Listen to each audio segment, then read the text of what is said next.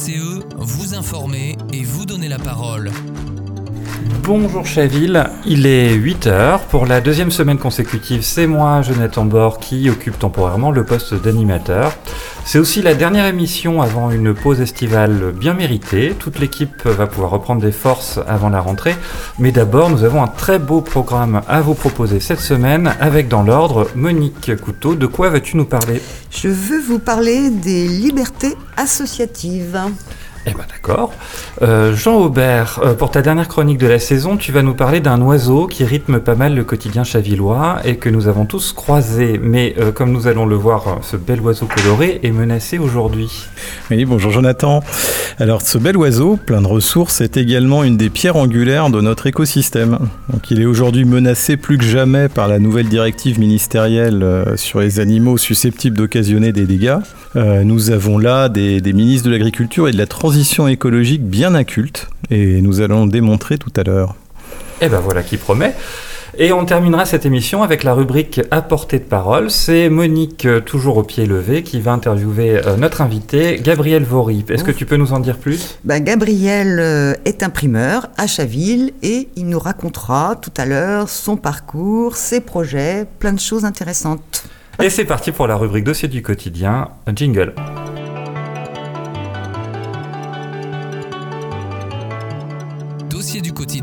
Avec Monique Couteau. Alors, la loi sur les libertés associatives de 1901 vient de fêter ses 122 ans ce 1er juillet 2023, dans un contexte bien particulier. Dans quel contexte est née cette loi de 1901, Monique Alors, dans un contexte d'enracinement de la Troisième République, après des crises dans les années 1880, crise économique et sociale, anti-parlementarisme, scandale de corruption, xénophobie et antisémitisme, hein, l'affaire Dreyfus c'est 1898, le gouvernement de Pierre Valdec-Rousseau, pour faire face aux menaces et aux menées de la droite extrême, met en place un gouvernement de défense républicaine en 1899, où on retrouve des républicains modérés, des républicains radicaux et pour la première fois un socialiste. L'un des objectifs de Valdec-Rousseau est la mise en place de la liberté d'association. Cette idée, elle date de la Révolution française. Elle avait été instituée par l'Assemblée constituante en 1790, puis mise à mal par les différents régimes qui se sont succédés. Déjà, euh, Valdec-Rousseau avait présenté dès 1882 un projet de loi qui avait échoué. Par contre, en 1884, la loi Valdec-Rousseau relative à la liberté des syndicats est adoptée. Et après une longue bataille parlementaire, la loi de 1901 est votée. Elle est d'une portée considérable qui garantit une des grandes libertés républicaines. Enfin, en 1848, l'article 20 de la Déclaration universelle des droits de l'homme adoptée par l'Assemblée générale des Nations unies proclame universellement le droit de s'associer librement. En France, il y aura bien une tentative de remettre ce droit en question en 1971 en soumettant la liberté d'association à un mécanisme d'autorisation préalable par un projet de loi de Raymond Marcelin, ministre de l'Intérieur du 31 mai 1968 au 27 février 1974, en charge de remettre de l'ordre après les événements de 1968 et surnommé d'ailleurs Raymond Lamatraque. Ce projet sera censuré pour l'essentiel par le Conseil constitutionnel. En 1981, une loi abroge les discriminations à l'encontre des étrangers introduite en 1939, rétablissant ainsi la liberté d'association dans sa plénitude de principes et sa généralité. D'accord, alors c'est vrai qu'on est en, 2023 aujourd'hui. Pourquoi est-ce que tu parles d'un contexte particulier pour ce 122e anniversaire? Bah, Tout simplement parce qu'à l'heure de l'urgence climatique et sociale, le gouvernement a décidé, plutôt que d'écouter les alertes de la société civile par le biais de plusieurs associations, de les réprimer. Nous avons, dans une émission euh, précédente, parlé de la Ligue des droits de l'homme et des menaces sur ses subventions. Depuis, la liste des associations qui sont dans le viseur du pouvoir s'est allongée dissolution des soulèvements de la terre, suppression de l'agrément d'anticorps, demande de retrait de subventions à Alternativa Poitiers, menaces sur attaque et amnistie internationale. Autant d'associations qui interpellent les pouvoirs publics en questionnant le système établi et les choix qui sont faits. Oui, c'est vrai que ça fait une certaine énumération. Comment est-ce qu'on en est arrivé là? C'est le résultat d'un processus qui trouve ses racines dans la raréfaction des financements publics, dans l'instrumentalisation des associations qui devraient être des prestataires de services, se taire et adhérer à des programmes et projets pensés sans elles. Mais aussi, euh, cela témoigne de la crise profonde, sociale, politique, écologique que nous traversons, où les conflits entre les possédants, les détenteurs du pouvoir et les autres se durcissent, tant sur le partage des richesses que sur l'avenir de notre planète. Alors même que notre démocratie se ratatine à force d'abstention et que les actions et les discours de l'extrême droite sont banalisés. Alors, finalement, quel est le rôle des associations? Les associations sont des espaces citoyens. Elles sont dans leur rôle lorsqu'elles interrogent ou dénoncent des décisions gouvernementales qui détruisent notre environnement et notre protection sociale. Elles sont partie prenante de la vie de la cité. Elles constituent un espace d'émancipation, de rencontre, de partage, de débat, d'éducation populaire, voire de lutte collective. Et c'est tout cela qui visiblement fait peur au pouvoir en place. Les subventions comme les agréments doivent être défendus comme un socle nécessaire à la vitalité démocratique. évidemment, les associations ont besoin de nous toutes et tous. Euh, bah, on peut les soutenir, je pense, par la diffusion de l'information, par les pétitions, les adhésions. Tous ces moyens sont bons pour faire vivre la démocratie et refuser de se laisser bâillonner. Merci beaucoup, Monique, pour cette chronique. Euh, on me signale dans le public que tu as fait un petit lapsus sur la Déclaration universelle qui date de 1948 et pas 1848. Oh oui, pardon. Mais voilà, mais c'est un détail. Je pensais, je pensais à la révolution, aux révolutions de 48 qui ont avait posé le principe aussi, mais éphémère. C'est le printemps. Merci, c'est le printemps. Merci beaucoup Monique. Et tout de suite on enchaîne avec la rubrique de Jean Aubert, juste après le jingle.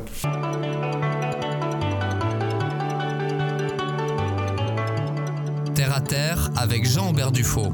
Avant de rentrer dans le vif du sujet de ta chronique, Jean-Aubert, tu as décidé de nous alerter sur la présence en ce moment, comme chaque année, d'un insecte qui pose un problème sanitaire important. Oui, Alors, il s'agit de la chenille processionnaire qui fait son grand retour, comme chaque année. Alors, il en existe deux espèces, celle du chêne euh, très fréquente dans nos parcs et jardins, et celle des pins qui est un peu moins présente. Alors ces deux espèces euh, présentent un danger immédiat pour euh, nos animaux domestiques, ainsi que pour notre santé, car elles sont fortement urticantes et leurs poils, qu'elles ont la capacité d'éjecter en cas de danger, peuvent se loger dans les alvéoles pulmonaires si respirées. C'est un petit peu à la façon des, migales, hein. c'est le même processus de défense. Alors aucun traitement euh, ne s'est avéré anodin pour le reste de la faune, car le bacille de Thuringe qui est utilisé entre autres sur la pyrale du buis décime aussi les autres espèces de chenilles qui sont indispensables, euh, entre autres à la survie des mésanges. Alors si vous apercevez euh, une colonne de chenilles, donc elles se déplace à la queue leu donc c'est assez facile de les repérer et c'est des petites chenilles poilues, il suffit de garder ces distances et de bien tenir vos chiens en laisse pour ne pas prendre le risque de les écraser car ce n'est pas une bonne idée. Elles euh, expulseraient alors leurs poils dans l'air. Alors la pose d'une bonne densité de nichoirs à mésanges dans les parcs et jardins a prouvé son efficacité, ainsi que la pose d'un collet en plastique autour des arbres, où on a détecté euh, la présence des nids euh, de chenilles, et c'est sans dommage pour euh, la, vie faune. Gare aux chenilles, donc. Mais Jean-Bert, là, il faut que tu arrêtes de nous faire languir cet oiseau mystère dont tu veux nous parler. Lequel est-il? Alors l'été, entre midi et deux, à l'occasion d'une promenade en forêt, vous pourriez entendre ceci.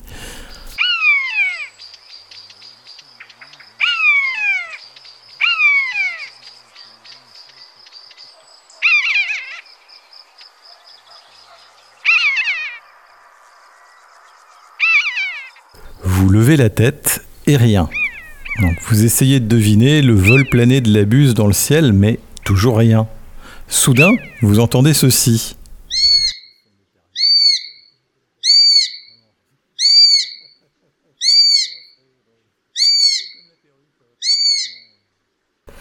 Décidément un autre rapace. Vous cherchez dans le feuillage des arbres la silhouette de l'épervier, mais rien. Lorsque tout à coup,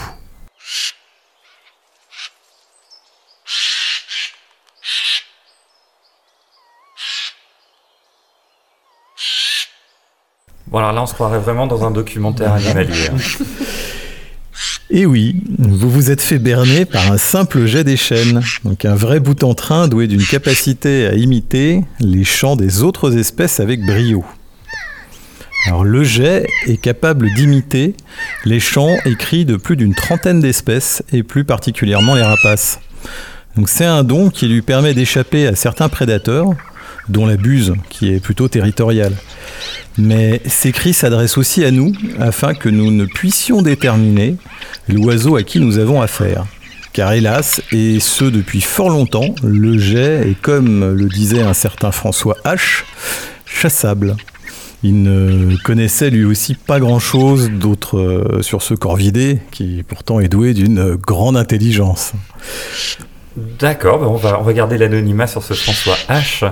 Euh, dans ton intro, tu soulignais que le jet des chênes était une des pierres angulaires de notre écosystème. Peux-tu nous expliquer? Alors, en 1953, paraissait une nouvelle de l'écrivain Jean Giono, L'homme qui plantait des arbres. Dans ce récit, le narrateur Jean Giono évoquait l'histoire d'un berger, Elzéar Bouffier, rencontré lors d'une promenade et qui se sentait investi d'une mission de vie, à savoir faire revivre sa région de Haute-Provence en plantant des arbres.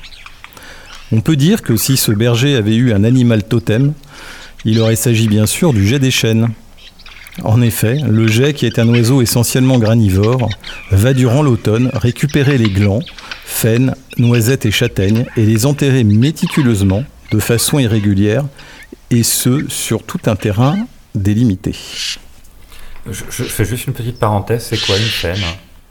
C'est le fruit hein, du être. Voilà. voilà. Et eh ben, du coup, dans quel but il fait tout ça Alors, dans le but de stocker de la nourriture pour l'hiver, mais pas que.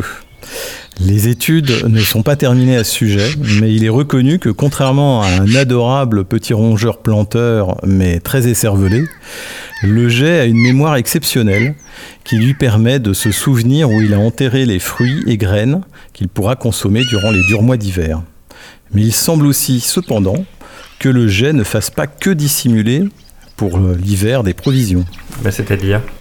En effet, l'évolution semble avoir apporté au jet la capacité de comprendre que le fait de planter une graine sous certaines conditions allait donner naissance ou non à un arbre pérenne qui donnerait lui-même de nouveaux fruits et graines plus tard. Ainsi, le jet planterait ses graines de deux manières différentes. Une favorable à la germination et l'autre favorisant au contraire la conservation pour l'hiver afin de disposer de ressources pour se sustenter en période de disette. En cela, le berger du roman de Giono, n'est peut-être pas que l'incarnation humaine d'un jet désireux en toutes circonstances de pérenniser la forêt qui de fait est sa raison de vivre. on peut considérer que le jet, de par le fait qu'il sème chaque année et année après année, est en quelque sorte le géniteur de la plantation en futaie irrégulière, paternité dont l'héritage est revendiqué euh, par les forestiers, mais qui existait bien avant l'invention de la sylviculture. En tout état de cause, le jet est bel et bien un oiseau qui mérite toute notre attention et qui vaut bien qu'on lui sacrifie quelques fruits au printemps. Effectivement, merci Jean Aubert et nous te souhaitons de revenir avec plein de nouveaux sujets à la rentrée. Alors pour rappel, euh, le livre de Jean Giono, L'homme qui plantait des arbres, est disponible euh, à la commande dans toutes les bonnes librairies et il est euh, même considéré comme une des œuvres majeures de l'écrivain est considéré également comme une des plus belles et importantes paraboles humanistes et écologiques que la littérature nous ait offerte. Voilà une bonne idée de lecture pour cet été. Merci Jean Aubert. Et tout de suite, on passe à la rubrique à portée de parole.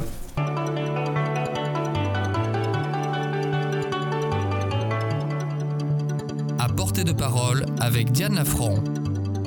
Bah, bonjour Gabriel, euh, merci euh, d'être venu nous rejoindre à Radio VCE. Est-ce que tu peux nous présenter ton parcours?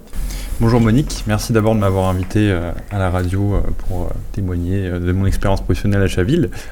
concernant mon parcours, j'ai commencé par un lycée en section art appliqué à Sèvres, juste à côté. Ensuite, j'ai fait un diplôme de métier d'art en gravure à l'école Estienne et j'ai continué dans cette même école par un diplôme supérieur d'art appliqué en design typographique, c'est-à-dire le dessin des caractères d'imprimerie et aussi des logotypes. ton aventure à Chaville, elle commence quand? Mon aventure à Chaville, elle commence en 2020, très peu de temps après le premier confinement. Euh, j'ai toujours vécu à Chaville et fait mes études, mais le moment où je m'implante vraiment euh, dans le territoire économique et que je reprends l'atelier euh, nommé Polygraphe maintenant, à l'époque atelier Imprimer le Roi, c'est donc le 6 juin 2020. Et depuis, ça fait trois ans que j'essaie de travailler à bâtir, polir, agrandir l'offre de l'atelier. Quel type de clientèle as-tu eh ben, beaucoup de chavillois pour commencer, mais du coup ça commence par euh, les petits particuliers qui pourraient avoir besoin de, besoin de reprographie ou de carterie, euh, de cartes de vœux, mais aussi de livres à compte d'auteur, hein, pour qui euh, j'aide à développer le projet, le mettre en page jusqu'à l'aboutissement à l'impression et le dépôt légal. Je travaille aussi avec des associations locales, euh, bah, notamment l'association Espace, les associations euh, Chaville Environnement, euh, beaucoup d'associations entre Chaville, Viroflay Ville d'Avray, et des clients professionnels, pareil, plutôt implantés dans notre bassin chavillois sévrien pour qui voilà, je réponds à des projets assez variés. Ça peut être des gros volumes d'impression ou alors des panneaux, tout un tas de types de production. Comment tu vis la concurrence avec Internet et ces sociétés qui travaillent euh, à distance? À vrai dire, pour moi, il n'y a pas vraiment de concurrence. On joue juste pas dans la même échelle. Euh, aujourd'hui, je considère que j'ai beaucoup de gens qui reviennent d'Internet euh, à mon imprimerie. Ce que j'offre, je pense, par rapport à ce qu'on peut trouver sur Internet, c'est du conseil, c'est de l'écoute et c'est du soin dans le sens où euh, Internet, on a affaire à des, gens qui impriment sur des gros volumes ou qui rassemblent beaucoup de commandes pour les traiter en, gros volumes. Euh, moi, ce que je fais, c'est du cas par cas. C'est euh, presque la chirurgie d'imprimeur. je travaille sur des échelles beaucoup plus réduites, mais avec une attention un peu plus précise, un peu plus pointue. Un autre aspect aussi de mon travail, c'est la partie artisanale. Euh, l'intérêt que j'ai eu à reprendre l'atelier de Chaville aussi, c'était qu'il y avait une, une, presse qu'on appelle une Nofmi Garamond, qui est une presse euh, qui date des années 60, euh, en, fabriquée en Allemagne, sur laquelle on peut à peu près tout faire et même les grosses imprimeries aujourd'hui ont toujours une, presse comme ça dans un coin. C'est un véritable couteau suisse et moi dessus je fais de la dorure, du gaufrage et de la découpe. Ça, c'est compliqué d'en faire euh, uniquement par un biais internet parce qu'il faut euh, sentir le papier, il faut discuter de euh, la mise en place du projet, il faut concevoir le projet avec le fabricant. Cet endroit-là, c'est là où moi je me place entre guillemets. Euh, et puis après, voilà, sur toute la partie conseil, moi, c'est un vrai plaisir en fait d'accompagner mes clients dans la matérialisation de leurs projets, de leurs idées, euh, de les aider à concrétiser la chose de la façon la plus viable possible et euh, tant économiquement que physiquement parlant, quoi. Oui, ce sont des, aventures personnalisées que tu offres. Tout à fait. Et ça, c'est effectivement irremplaçable. Est-ce que tu as des projets nouveaux pour ton imprimerie? Alors, euh, concernant l'imprimerie, il y a un certain projet qui est un projet d'embauche. Euh, aujourd'hui, euh, j'ai lancé un peu quelques filets pour essayer de recruter des alternants, parce que moi, je suis vachement attiré par la partie transmission. J'ai eu la chance d'avoir ce métier enseigné par des gens extrêmement intéressants et passionnés. Et aujourd'hui, ça m'intéresserait beaucoup de développer mon activité, mais par ce biais-là de la transmission ça c'est un peu un appel à candidature pour nos auditeurs. Euh, si ça vous intéresse ou même si vous êtes curieux, n'hésitez pas à envoyer un CV ou à passer à l'atelier. Et ensuite, j'ai un deuxième projet. Celui-ci, euh, qui est né de l'imprimerie aussi, mais qui, euh, s'en extraira, je pense. C'est un projet un peu mixte que je monte avec deux, deux autres chavilloises, Léna Gauchou et Julie Cotineau. Euh, on a pour projet euh, d'ici euh, septembre de monter un lieu mixte. pourquoi lieu mixte? Parce qu'il regrouperait en fait un atelier, l'atelier de Léna, qui est céramiste, une galerie et des bureaux partagés, gérés par Julie. Donc nous, notre but là-dedans, qu'est-ce que c'est? C'est de promouvoir des initiatives culturelles locales, bosser avec des associations culturelles, artistiques, euh, des artistes aussi qui n'ont pas forcément l'opportunité de montrer leur travail facilement. Et puis ouvrir un peu. Euh, moi, j'ai rencontré de par ma clientèle beaucoup en fait d'artisans et d'artistes locaux qui sont un peu cachés dans leur garage, dont on n'entend pas trop parler.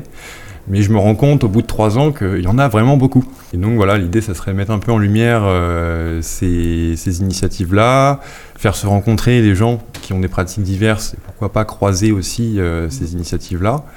Et en plus, bah, voilà, euh, proposer avec l'ENA des, des, des, workshops de, de, céramique ou des ateliers, pourquoi pas d'impression aussi. ça, ça sera à voir au fur et à mesure du développement. Et du coup, voilà, dans, dans, dans ce projet-là, aujourd'hui, on a encore un bureau qui serait disponible à la location pour, décembre, pour septembre, excusez-moi. Donc pareil, euh, si ça vous intéresse, n'hésitez pas à contacter. Vous pouvez passer par le, lien de l'imprimerie. Euh, On va donner les liens tout à l'heure, oui. Donc euh, voilà pour la rentrée. Est-ce que tu, aimerais que ce soit un graphiste, par exemple, qui occupe ça serait une, le bureau Ça serait idéal, autant pour nous, pour le graphiste, dans la mesure où je me dis qu'un lieu à côté d'une imprimerie, avec un lieu d'exposition et avoir son bureau à deux pas de tout ça, ça serait très confortable. Après, actuellement, on a quelqu'un qui fait du conseil, qui, qui a un bureau aussi là-bas. Nous, ce qu'on aimerait, c'est créer une dynamique. Donc, euh, on pense qu'il y a une pertinence à ce que ça soit des gens des métiers plutôt du visuel ou de la communication, mais toute personne qui a un attrait ou une, appétence pour euh, le milieu culturel et artistique, euh, à mon avis, trouvera son compte dans un lieu tel que celui-là. Eh bien, c'est de beaux projets. Donc, moi, j'ai eu beaucoup de plaisir à visiter ton imprimerie, à voir toutes les machines. Je trouve ça passionnant. et puis, bon, voir les produits qui sortent et tout. Enfin bon, moi ça me, ça me fascine toujours. Donc euh, bah, n'hésitez pas, hein, si les auditeurs, là vous avez envie de passer voir euh, euh, l'imprimerie de Chaville, on vous donnera l'adresse. Bon, après, au mois de septembre, hein, parce qu'il va falloir se reposer, prendre des forces pour, pour mettre tout ça en place. En tout cas, bah, merci beaucoup, Gabriel. Merci à Et très bonne continuation à toi et à ton équipe. Merci beaucoup. Oui, merci beaucoup, Gabriel Vaury. Euh, l'imprimerie Polygraphe, elle se situe au 155 de l'avenue Roger Salengros. Je crois qu'il y a également un site Instagram, euh, voilà, qui est consultable euh, tout librement. Merci beaucoup à tout le monde. Merci à nos invités à nos chroniqueurs. C'était la dernière de la saison, déjà la 53e émission sous ce format-là. Vous êtes de plus en plus nombreux à nous écouter. À titre indicatif, on a produit environ 20 heures de programme mis bout à bout depuis l'existence de cette émission qui était démarrée au printemps 2022. Donc c'est avec un grand plaisir que nous vous annonçons que la troisième saison de cette émission euh, démarrera à la rentrée. La date précise, je crois, c'est pas encore arrêté, mais enfin, euh, vous pouvez nous suivre sur les réseaux sociaux euh, si vous souhaitez en savoir plus pour la suite. Dans l'intervalle, on vous rappelle qu'il est possible de nous joindre via l'adresse mail vivonschaville ensemble, tout attaché, outlook.fr. Dès la rentrée, vous pouvez être certain que ce micro restera ouvert et à votre disposition pour mettre en lumière toutes les initiatives citoyennes intéressantes prises dans notre ville, à Chaville. Au nom de l'équipe de Radio VCE, c'était Jonathan Bord. Bon été à tous et à toutes et à la rentrée.